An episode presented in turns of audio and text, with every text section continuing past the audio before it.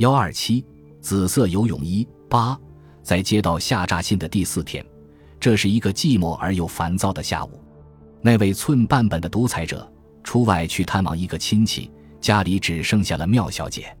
有一阵电话铃声来自阁室，直刺进这莫作发愁的妙小姐的耳朵。最近，她很怕听电话铃声，每次听到这声音，使她疑惑电线上面已带来了什么最不好的消息。因之。一听到铃声，就让他的心头会狂跳。但是这一次，他在听到铃声以后，并没有看见女佣们进来请他接电话。停了好一会儿，他看见那扇夏季的纱门轻轻推开，有一个穿短衣的高大的影子站在门口里面。这是那个新来的汽车夫。这一个汽车夫进到郭宅一共还不到半个月。妙小姐对于这个新汽车夫颇有一点特异的印象。照规矩，一个汽车夫总有汽车夫的惯见态度，会在无意之中自然流露，而这个人竟完全没有。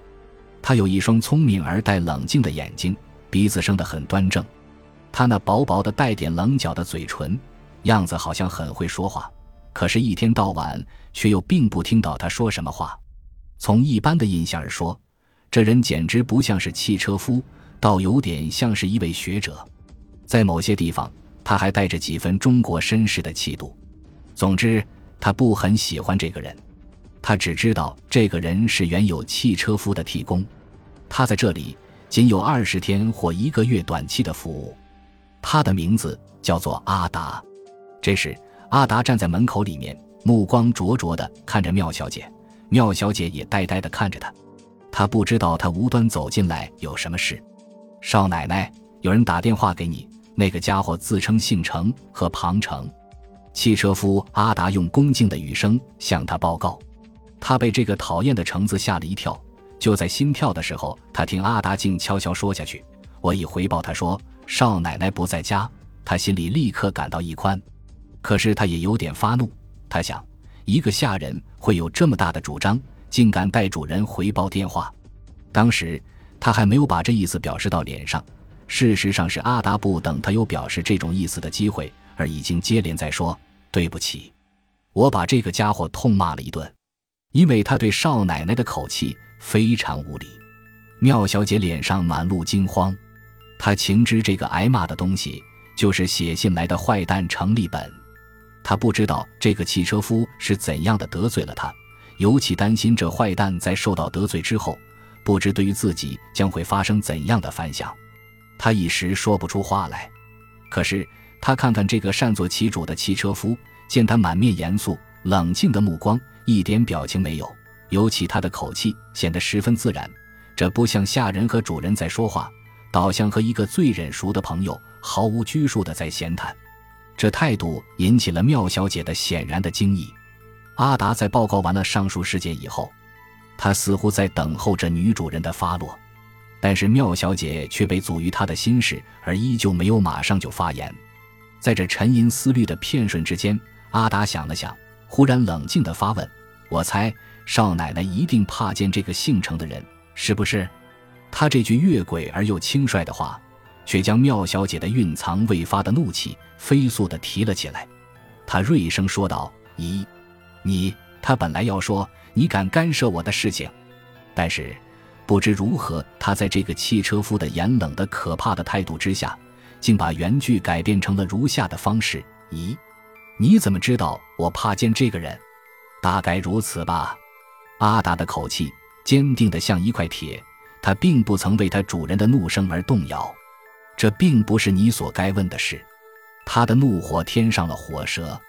他疑惑着新来的汽车夫已从电话里面发现了他的密室。他又疑惑，这汽车夫是受了什么人的指使而来窥探他的隐情的，因之，他说话时变着脸色，语声也增加了更重的分量。可是，这汽车夫阿达绝不会因主人变色而影响到他的一丝一毫的镇静。